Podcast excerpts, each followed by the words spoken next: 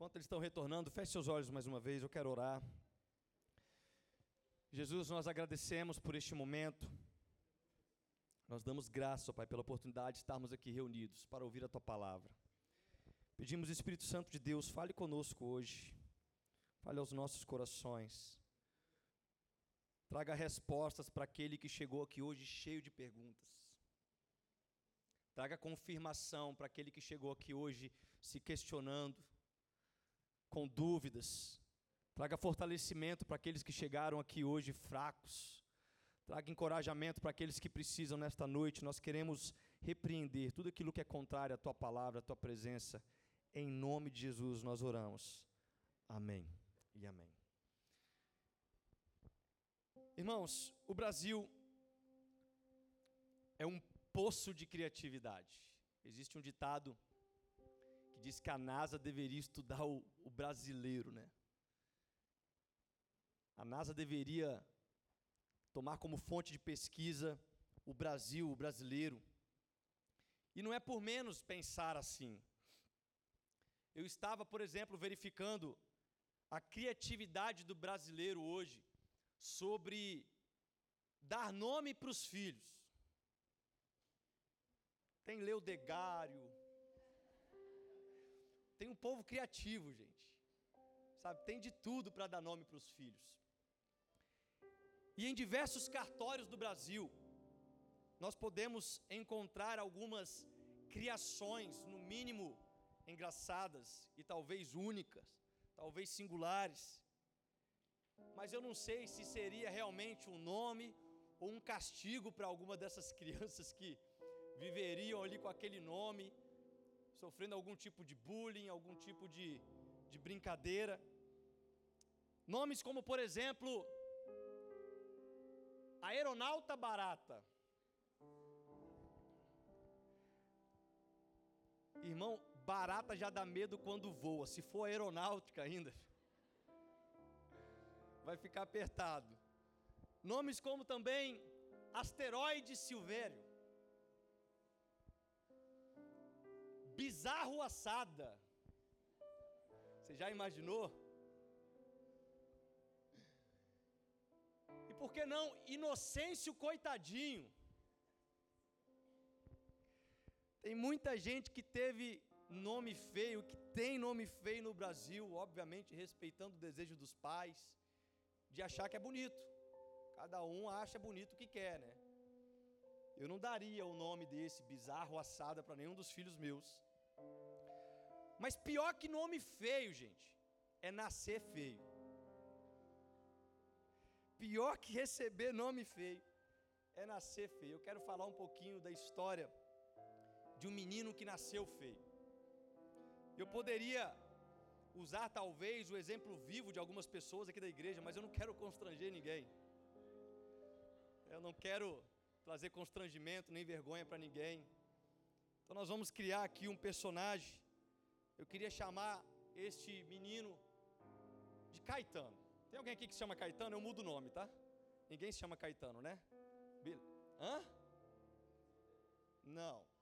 Caetano, o sobrenome dele vai ser. Travou aí, Samuel.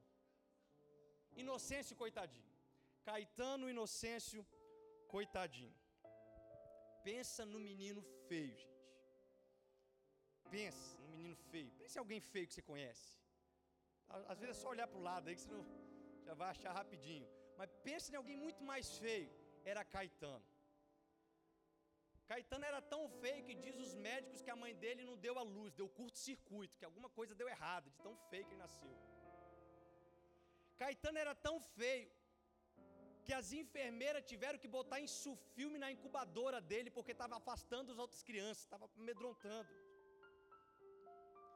Caetano era um menino feio. Caetano cresceu um pouquinho, fez ali 15, 20 dias.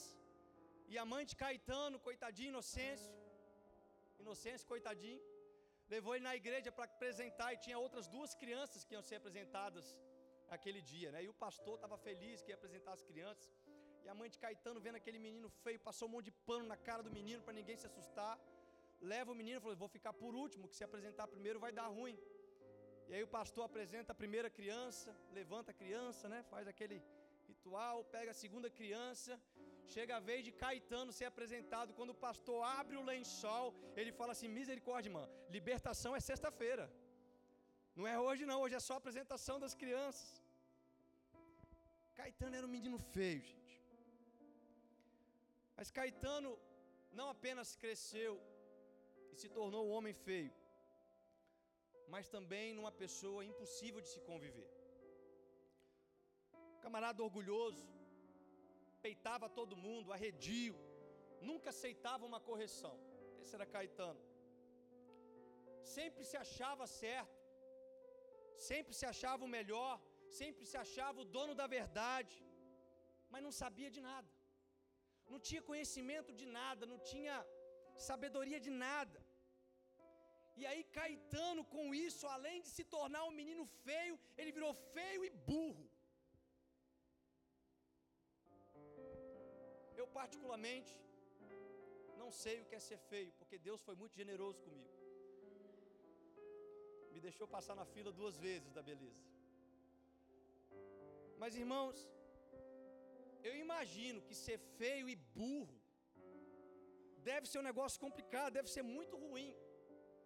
Pior ainda se o cara for feio, burro e vascaíno, irmãos. Aí não tem jeito, irmãos. Mas eu quero chamar a sua atenção nesse momento para falar não dessa feiura física. Claro que a história é para a gente quebrar o gelo, para a gente conseguir trazer um pouco a atenção, mas eu quero falar sobre disciplina essa disciplina na vida de Caetano. Não uma disciplina de escola, não estou falando de geografia, não estou falando de matemática, mas a disciplina como correção, como ensino. E como a falta da disciplina nos torna ignorantes, como a falta de disciplina nos torna burros em relação à palavra de Deus. E o texto que nós vamos meditar hoje, com o tema Inocêncio Coitadinho, é Provérbios capítulo 15, versículo 32, que vai dizer: Quem recusa disciplina faz pouco caso de si mesmo, mas quem ouve a repreensão obtém entendimento. Eu vou ler mais uma vez. Quem recusa disciplina faz pouco caso de si mesmo, mas quem ouve a repreensão obtém entendimento. Esse texto de Provérbios mostra algumas verdades para nós. Verdades que estão sendo esquecidas em dias atuais, em muitas igrejas, em muitos trabalhos que estão crescendo, estão deixando de lado um pouco desta verdade, estão perdendo o sentimento de correção, estão perdendo o sentimento de disciplina, de orientação, de discernimento, e com isso muitas pessoas estão fazendo pouco caso até de si própria. Muitas pessoas estão ali perdendo conhecimento, vivendo tempos de, de ignorância. Como diz meu amigo pastor Digo Abrão, aqui da Missão Serra, as igrejas hoje estão em busca de clientes e não de membros. E cliente tem sempre a razão. Cliente é quem paga a conta no final do mês cliente é quem banca salário. E as igrejas tomaram agora uma estratégia comercial, onde eles estão em busca, fazem os seus marketings, porque eles querem ter a igreja cheia de clientes, que paguem bons dízimos, que são bons generosos nas ofertas, mas que não interessa se eles vão aceitar a correção, não interessa se eles vão aceitar uma disciplina, não interessa se eles vão aceitar ser exortados pela palavra ou não, a gente nem precisa pregar o que eles precisam ouvir a gente pode pregar só o que eles querem ouvir. E nesse entendimento, muitas pessoas que estão vivendo em ambientes como este que você está hoje, que deveriam mostrar uma preocupação em nos encorajar através da correção, se transformou, na verdade, uma incubadora de árvores espinhosas, uma incubadora de caetanos, pessoas cheias das suas verdades, pessoas que batem no peito e não arrediam o pé, pessoas que enfrentam todo mundo, pessoas que acham que sabem de tudo, mas na verdade não sabem de nada. Pessoas que se transformaram em donas das suas verdades, e com isso vão desprezando a correção, vão se esquivando da exortação, se transformando cada vez mais em ignorantes.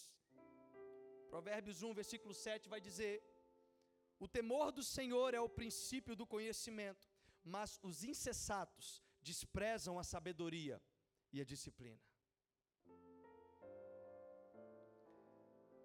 O temor do Senhor é o princípio do conhecimento, mas os insensatos, os caetanos,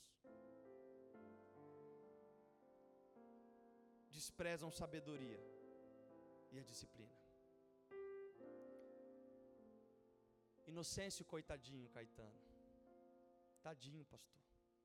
Sempre feinho, sempre excluso, sempre cheio com seus problemas, e a gente acaba tomando um pouco dessa identidade. Inocente, coitadinho. Dava para colocar até no sobrenome de muitas pessoas. Mas eu queria ler com vocês hoje, ensinar a vocês hoje quais são os riscos, de acordo com a Bíblia, sobre essa errada decisão de ignorar, de não ter este temor, de desprezar a correção, de abrir mão de uma exortação através da palavra. O que, que a Bíblia fala sobre estas pessoas? Que um dia chega e tem um encontro com Jesus, mas na hora que é confrontado dos seus pecados, na hora que é colocado no canto para abandonar as suas atitudes erradas, elas batem no peito e falam: Não, isso aí não, eu não vou largar isso, eu não vou deixar de fazer aquilo, coitadinho de mim. Este pecado, pastor, pelo amor de Deus, este pecado é meu, é meu de estimação. Coitadinho de mim, pastor. Inocêncio, coitadinho. Mas quais são os riscos, de acordo com a Bíblia, sobre essas erradas decisões? Em primeiro lugar, nós podemos ver a falta de amor próprio. O versículo que nós lemos diz: Quem recusa a disciplina faz pouco caso de si mesmo. E essa falta de amor próprio não é por causa de um nome feio, não é por causa de uma estética feia, não é por causa que você tem cabelo ou não tem cabelo, não é porque você tem um corpo mais cheinho ou um corpo mais magrinho, não é por causa dessas insatisfações externas, esta falta de amor próprio é porque de fato não se compreendeu, não se entendeu sobre o primeiro mandamento que a Bíblia nos tem: amar a Deus sobre todas as coisas e ao próximo como a ti mesmo. Primeiro mandamento, quer dizer, amar a Deus sobre todas as coisas, enquanto o segundo é o próximo como a ti mesmo. E muitas pessoas se recusam à disciplina, se recusam à exortação, se recusam a ser trabalhados através da palavra, mediante um discipulado, mediante um acompanhamento, porque elas não entenderam sobre este versículo verdadeiro do amor. Muitas olham para si próprias e encontram maldades, muitas olham para dentro de si e encontram perversões, encontram pecados, e com isso, não conseguem entender de fato sobre um verdadeiro amor ao ponto de amar a Deus sobre todas as coisas e ao próximo como a ti mesmo. Eu quero dizer uma coisa para você nesta noite. Você não deveria se amar pela sua beleza. Graças a Deus, aqui hoje só tem gente bonita. Vocês estão ótimos hoje, viu? Vocês estão muito bonitos hoje. Graças a Deus por isso. Mas você não deveria se amar por causa desta beleza externa. Você não deveria se amar porque você se acha alto, porque você se acha atrativo, porque você se acha qualquer tipo de classificação que você colocar em você. Eu me amo, pastor, porque eu sou cheiroso. Aonde eu passo, eu deixo o meu perfume, legambá. Não é por isso que você deveria se amar. Você deveria se amar, porque Deus te amou primeiro. Você deveria entender sobre este amor, porque Deus te amou primeiro. E como Ele te amou primeiro, Ele não levou em consideração os teus pecados. Ele não levou em consideração as suas transgressões. Quando Ele olhou para você, irmãos, pensa. Quando Deus olhou para você a primeira vez, era como Caetano, uma pessoa feia, cheia de pecados, cheio de problemas, cheio de dificuldades, cheio de espinhos, cheio de, de, de traumas. Deus olhou para você e Ele te amou primeiro.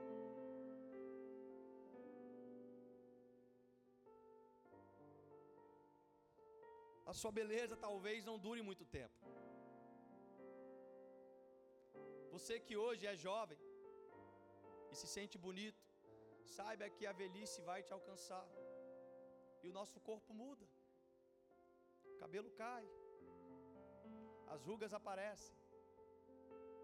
Outras coisas caem.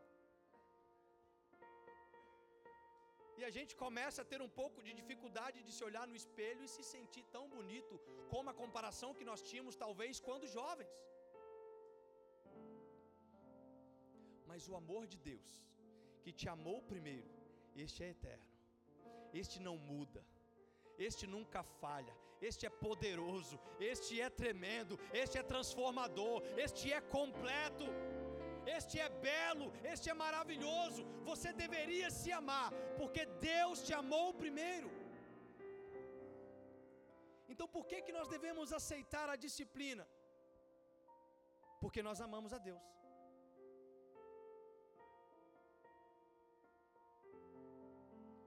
É porque nós amamos a Deus que nós devemos aceitar essas disciplinas. O que tem nos desviado dessa disciplina é exatamente quando nós olhamos para essas coisas externas e aí nós podemos encontrar, talvez sim, como a beleza externa, também o pecado. Quando nós olhamos para nós mesmos, nós encontramos também os nossos pecados. E isso tenta nos paralisar, isso tenta nos fazer fugir das disciplinas, dos confrontos. Ah, eu não vou hoje no culto, sabe por quê? Porque eu vi lá no aplicativo da igreja que o sermão hoje é sobre tal coisa e vai me confrontar. Então eu vou no dia que vai falar sobre prosperidade, que eu quero ficar rico, eu quero ser rico, pastor. Prega sobre, prega sobre dinheiro, pastor. Eu quero ficar rico. Mas não prega para me exortar nos meus pecados, não. Não prega para falar sobre as minhas mazelas, não, pastor. Porque eu quero, não quero isso, eu nem vou no culto. Pessoas que não aceitam ser disciplinadas pela palavra de Deus. Hebreus capítulo 3, versículo 12 e 13 diz: Vede, irmãos, que nunca haja em qualquer de vós um coração mau e infiel, para se apartar do Deus vivo. Antes, exortai-vos uns aos outros todos os dias, durante o tempo que se chama hoje, para que nenhum de vós se endureça pelo engano do pecado. O autor aos Hebreus está falando, sabe o que? Nós, como família, temos um dever, temos um compromisso de cutucar o nosso irmão e falar: você está errado, você não deveria estar cometendo esse pecado você faz parte do corpo, e quando você erra, eu também sou atingido. Ao invés de fazer isso, deixa eu te ajudar, vamos caminhar junto, eu, eu te estendo a mão, vamos sair desse buraco, vamos sair disso daí. Abandona este pecado, mas eu não tenho forças. A igreja vai te ajudar, a igreja vai te dar suporte, a igreja não vai fazer nenhum tipo de censura sobre isso. Mas infelizmente muitas pessoas acham que por causa de uma dificuldade começam então a ser endurecidos pelo engano do pecado, e elas não querem mais ser exortadas. Aquele que recusa disciplina, queridos, faz pouco caso de si mesmo, é como Caetano. Aquele que recusa a exortação não ama a si próprio. Aquele que recusa um, um, um direcionamento, ele não consegue enxergar o verdadeiro amor de Deus sobre todas as coisas. Aquele que recusa disciplina não reconhece a paternidade de Deus, sabe por quê? Porque a Bíblia fala que Deus corrige o filho que ele ama. Hebreus 12, versículo diz, vai dizer, 6 vai dizer: Deus corrige o filho que ele ama. Já no verso 8 vai dizer assim: Mas se estais sem disciplina, do qual todos são feitos participantes, sois então bastardos e não filhos. Irmãos, melhor é ser filho feinho do que ser um bastardo bonitão. É melhor ser um filho feinho, que é corrigido, que é discernido, que é orientado, do que bater no peito e se sentir um bastardo bonitão, ilegítimo, que somente criatura, nunca foi filho adotivo de Deus. A nossa beleza, ela não é classificada por Deus de forma externa. Deus nunca vai escolher alguém por causa da beleza externa. Se fosse isso, irmãos, tinha muita gente que estava no sal.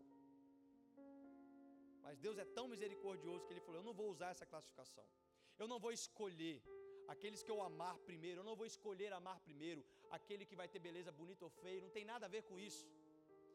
Porque Deus não olha essas coisas. A classificação que Deus fez começa pelo nosso coração. Deus não olha a parte externa, Deus olha o coração. 1 Samuel, capítulo 16, versículo 7. Quando Samuel vai na casa de Jessé para ungir um dos seus filhos como rei. Jessé apresenta logo o seu filho que era bonitão, Eliabe. E o próprio Samuel enxerga Eliabe, bonitão, forte. Sabe? Um camarada que era ele. Samuel mesmo pensou: com certeza é esse cara que Deus vai ungir. Com certeza, Samuel, humano falando. Com certeza esse cara, bonitão, sabe, forte, preparado. E aí naquele mesmo momento a palavra diz: A palavra diz: O Senhor, contudo, disse a Samuel: Não considere a sua aparência nem a sua altura, pois eu o rejeitei. O Senhor não vê como o homem, o homem vê a aparência, mas o Senhor vê o coração. Irmão que está do seu lado aí, se deu de bem nessa, hein? Ainda bem que Deus não olha a aparência.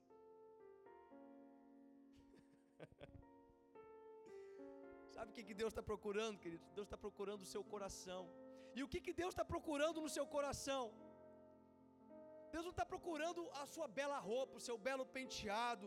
Deus não está procurando nada disso. Deus está procurando algo no seu coração. E aquilo que Ele está procurando no seu coração é um entendimento de amar a Deus sobre todas as coisas e ao próximo como a ti mesmo. Nós só conseguimos chegar nesse entendimento se nós formos disciplinados, se nós formos corrigidos, se nós formos exortados através da palavra de Deus. 2 Timóteo 3, 16 ao 17 vai dizer: toda a escritura é inspirada por Deus e útil para ensino, para repreensão, para correção e para instrução na justiça, para que o homem de Deus seja apto e plenamente preparado para toda boa obra. A palavra de Deus é esta ferramenta. A palavra de Deus tem esta função: te corrigir, te instruir, te exortar, te confrontar. E a gente pensa ao contrário, a gente acha que se confrontar com a palavra de Deus vai nos fazer presos em alguma coisa. Vou deixar de fazer aquilo, vou deixar de fazer isso. Irmão, para com essa mentalidade. A palavra diz em João 8,32: Conhecereis a verdade e a verdade vos libertará. Se você não sabe, é o pecado que está te escravizando.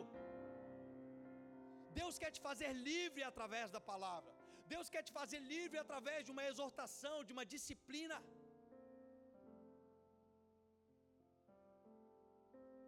Em segundo lugar, nós podemos aprender que existe também a falta de amor ao próximo. Pastor, qual que é a ligação em ser corrigidos e amar ao próximo? Nós vimos no texto de 2 Timóteo 3,17 o propósito da correção, da instrução, da exortação na justiça, que é a aptidão da preparação plena do homem para toda boa obra. Então Deus tem interesse no seu conhecimento? Tem. Deus tem interesse que você faça uma faculdade? Deus tem. Deus tem interesse na sua sabedoria de vida, de vivência? Deus tem. Deus tem sim. Porém, o seu sucesso, ele não é pautado na sua capacidade de conhecimento, e sim na sua capacidade de correção. Não é o quanto você sabe, é o quanto você está disposto a ser corrigido. É o quanto você está disposto a ser confrontado pela palavra de Deus. É o quanto você está disposto de sair de um mundo de trevas e ser firmado no maravilhoso reino do amor do Filho de Deus. Então, não se corrigir é permitir o crescimento de ramos espinhosos na árvore que é você.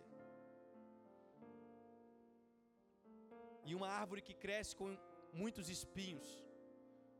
Se nós somos uma árvore que tem como finalidade dar frutos, e nós crescemos com muitos espinhos, poucas pessoas vão conseguir comer este fruto sem antes, sem, sem antes se arranhar nos teus espinhos sem antes se ferir nos teus espinhos. E sabe o que são os seus espinhos? É aquilo que você não quer ser disciplinado, é aquilo que você não quer ser confrontado, é o teu orgulho, é, é a tua convicção em todas as coisas, é você ser ignorante, é você bater no peito e falar, ah, ele que está errado, ele que vem pedir perdão, e as pessoas vão querendo comer do fruto, mas até chegar no fruto, elas estão ensanguentadas por causa dos seus espinhos, que você mesmo não quer ser corrigido.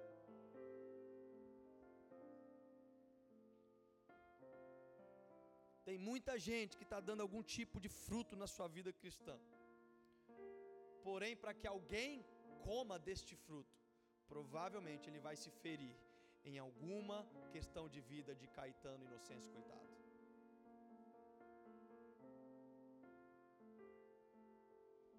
Irmãos, o mundo está faminto por conhecer a Deus. O mundo precisa ouvir o Evangelho mas onde as pessoas estão mais se ferindo é no mundo, não é, não é, no mundo onde não tem a palavra de vida eterna, é exatamente no ambiente onde a igreja está presente, presta atenção nisso. As pessoas estão com fome de vida eterna, mas aonde elas mais se machucam, não é lá fora no mundo, não é com pessoas que não têm princípios cristãos, porque essas já estão presas, essas já estão enfermas.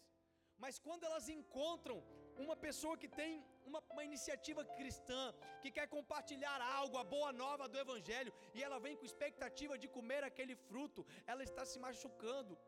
Presta atenção, a igreja está sendo um dos principais espinhos para muitas pessoas, sabe por quê? Porque tem crente que insiste em ser Caetano, inocêncio, coitado não quer ser disciplinado, não quer ser corrigido, não quer ser discipulado, não quer ser tratado.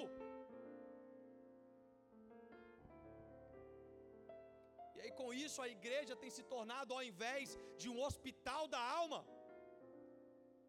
se tornou em uma incubadora de contaminação. O irmão chega na igreja com a expectativa de ser transformado pelo poder de Deus, quando ele vai cumprimentar uma pessoa que está cheio de espinhos porque não quer ser exortado, não quer ser discipulado, ela fala: Meu Deus do céu, nem no mundo eu encontrei alguém tão caetano igual essa pessoa.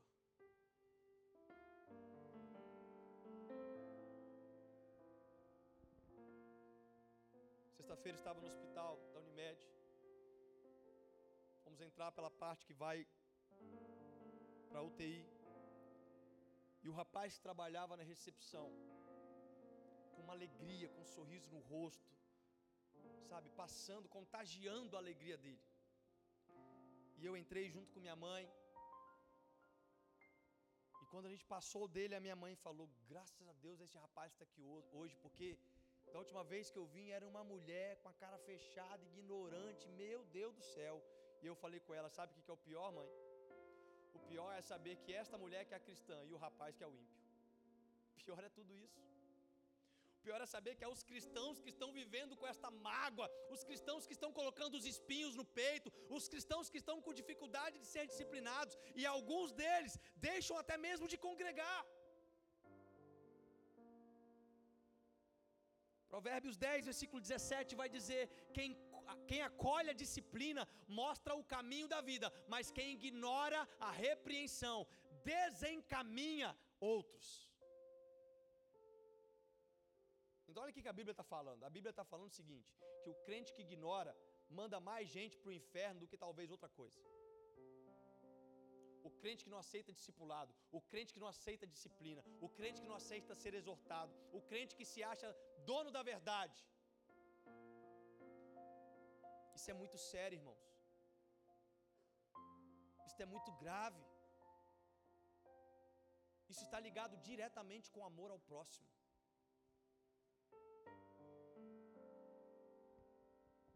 E não nos falta as referências na Bíblia para ensinar sobre isso, a necessidade de nos corrigir primeiro, a necessidade de arrancar os espinhos de nós. O próprio Jesus vai falar no Sermão do Monte, Mateus 7, versículo 3 e 4. Porque você repara no cisco que está no olho do seu irmão e não se dá conta da viga que está em seu próprio olho? Como você pode dizer a seu irmão, deixe-me tirar o cisco do seu olho, quando há uma viga no seu?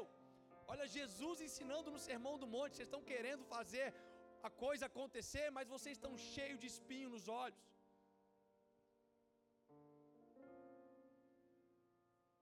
Falar que o mundo está com corrupção, que a empresa está assim, que seu patrão é assado, mas você mesmo ainda não tomou coragem para ser disciplinado através da palavra de Deus. Seja por um discipulado, seja na igreja que você congrega, seja pelo seu pastor, seja de qualquer forma, você está sempre fugindo dos confrontos da disciplina.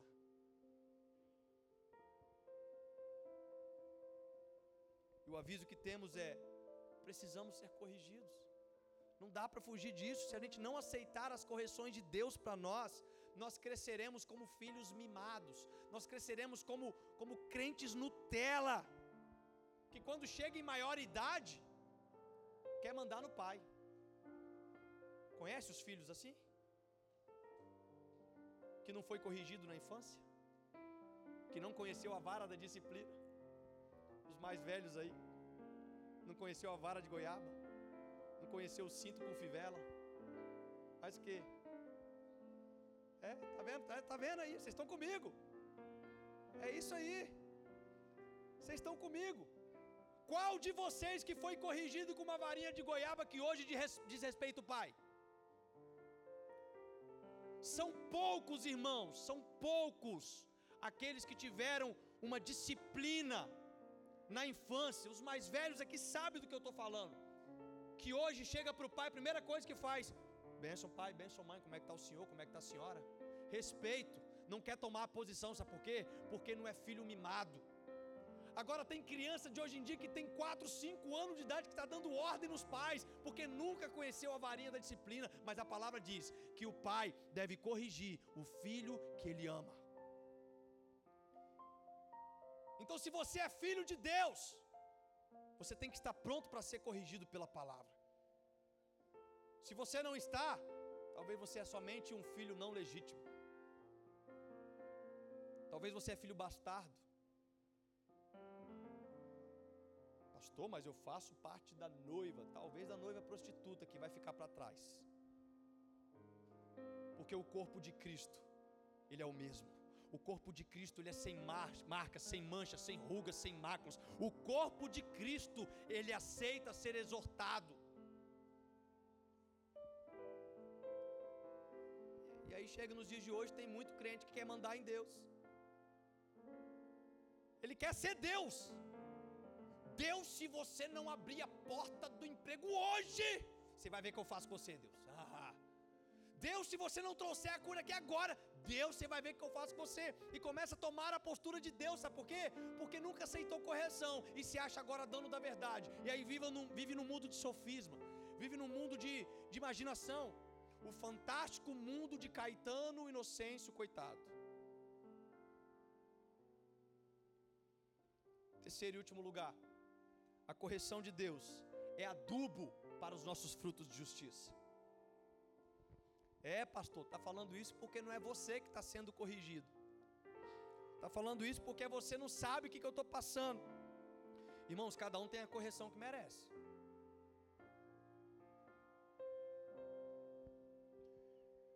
Cada um tem a correção que merece. Aquele que muito peca, talvez é muito corrigido. Cada um toma as varadas de Deus que merece. Cada um toma as disciplinas de Deus que merece, cada um toma os castigos que merece. A gente não pode fazer esse tipo de comparação, não é uma correção comparativa. Hebreus 12, 11 vai dizer: Nenhuma disciplina parece ser motivo de alegria no momento, mas sim de tristeza. Mais tarde, porém, produz fruto de justiça e paz para aqueles que por ela foram exercitados. Olha essa palavra no final aqueles que foram exercitados. Irmão, se você não quer fazer uma academia, faça o exercício da disciplina. Seja exercitado na disciplina da palavra. seja confrontado pela disciplina da palavra. Parece que é doloroso. O próprio João fala em Apocalipse 10, 10, e comia a palavra que era doce como mel na boca, mas quando bateu no estômago era amargo. Quando a palavra começa a fazer efeito em nós, irmãos, a gente começa a ser confrontado de algumas coisas, a gente começa a ser disciplinado de algumas coisas. Não pode ser assim, não pode ser assado, não pode tratar o irmão desse jeito. E aí tudo aquilo que parecia doce na sua primeira vinda começa agora a se transformar um pouco mais amargo, mas parece ser um motivo de tristeza. Realmente, no momento da disciplina, dói. No momento da disciplina, o filho chora. No momento da disciplina, o filho fica muito abalado. Mas é exatamente mais tarde que esta disciplina produz frutos de justiça e paz para aqueles que por ela foram exercitados. E você sabe o que é interessante? A maior atitude de correção, você que é pai vai entender o que eu estou falando. A maior atitude de correção que existe é quando o filho se declara para o pai: Pai, vacilei, errei, caí. Como é ruim para os pais ter que ficar investigando se o filho está obedecendo, desobedecendo, fazendo coisa certa ou errada, e aí quando pega tem que disciplinar. Como é melhor quando o filho fala, pai, eu te desobedeci nisso, nisso, nisso, pai, eu vacilei nisso, nisso, isso, eu estou arrependido. Pai já guarda até o cinto, queridos. O pai fala: Não, meu filho, vem cá. Vem cá, porque a maior atitude de correção que pode existir em alguém não é uma cintada que a gente toma, mas é o desejo do arrependimento que é gerado em nós pelo Espírito Santo.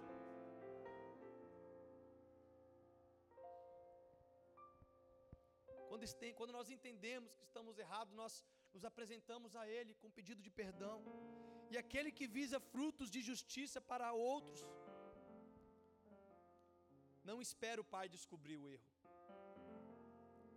Aquele que tem uma visão do reino, irmãos, ele não espera o pai vir corrigir. Aquele que entende que tem alguém precisando comer dos frutos que vai ser gerado através da sua vida. Quando você se encontra em uma condição de erro, você se declara ao pai: Pai, me corrige, me disciplina, me acerta, porque eu preciso continuar dando frutos sem espinho no caminho para aqueles que precisam comer. Mas esconder o seu erro é atitude de ignorância. Quanto mais tempos nós, nós congelarmos com as nossas falhas, com medo da instrução de Deus, maior se torna a fome daqueles que estão em busca de frutos. Então tem tudo a ver com amor ao próximo. Tem tudo a ver com amor ao próximo. Não é algo individual, pastor, mas é minha vida. Não. Tem gente que está esperando para comer o fruto que vai ser gerado na sua vida. Se você não for disciplinado, essa pessoa continua morrendo de fome. Quanto mais nós deixarmos Deus trabalhar em nossas vidas, mais adubados seremos para a frutificação. Mais adubo nós teremos, mais rápido geraremos frutos, mais rápidos alcançaremos os nossos propósitos em Deus como ferramentas no reino. Agora você sabe o que é interessante? Nós estamos falando de frutos. Uma excelente frutificação começa, sabe com o quê? Com a poda. Uma excelente frutificação começa cortando, começa podando. João capítulo 15, versículo 2 vai dizer: Todo ramo que estando em mim não dá fruto, ele corta, e todo que dá fruto, ele poda para que dê mais fruto ainda. Pastor, eu já sou uma benção na igreja. Pastor, eu já sou uma, uma benção. Eu ajudo nos projetos. Eu ajudo aqui na igreja. Eu sou um testemunho. Sim, mas tem um espinhozinho que precisa ser podado, irmão. Você sabe o que, que eu estou falando? Não adianta você esconder de papai porque ele vê todas as coisas. A palavra diz que ele é onisciente, onipresente, onipotente. Não adianta você esconder. Antes da palavra vir à sua boca, ele já conhecia o teu coração. E ele sabe que o teu coração compreendeu sobre o amor de Jesus. Ele sabe que o teu coração foi convencido pelo Espírito Santo para viver uma vida genuína de arrependimento, mas Ele está falando assim com você agora. Chegou o tempo de ser disciplinado, chegou um tempo de ser exortado através da palavra, chegou o tempo de cortar esses espinhos que têm matado, às vezes, dentro da sua própria família, pessoas. A poda é a instrução, queridos. A poda é a disciplina. A poda é a correção. A poda é a palavra. A poda é o amor de pai para filho, que consegue enxergar o nosso potencial em multiplicação dos frutos. Deus ele olha para a sua vida, ele vê frutos, ele fala: Eu vou multiplicar esses frutos, eu vou disciplinar ele, eu vou podar esses galinhos que não servem de nada, eu vou tirar esses espinhos. As pessoas vão enxergar ainda mais frutos e não vão se machucar para comer desses frutos. Você está comigo? Diz amém.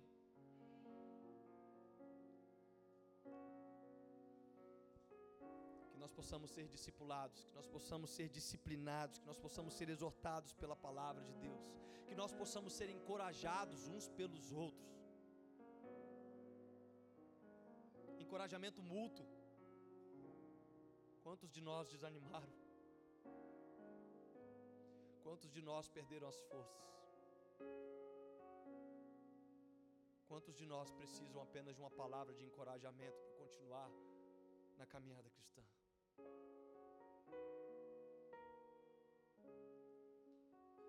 Que você não seja hoje inocêncio coitadinho, que não pode ser corrigido, que não quer ser aperfeiçoado, mas que você seja hoje filhos disposto a crescer no ensino do Pai. Um Pai que nos ama e que sabe os planos de futuro que tem para cada um de nós.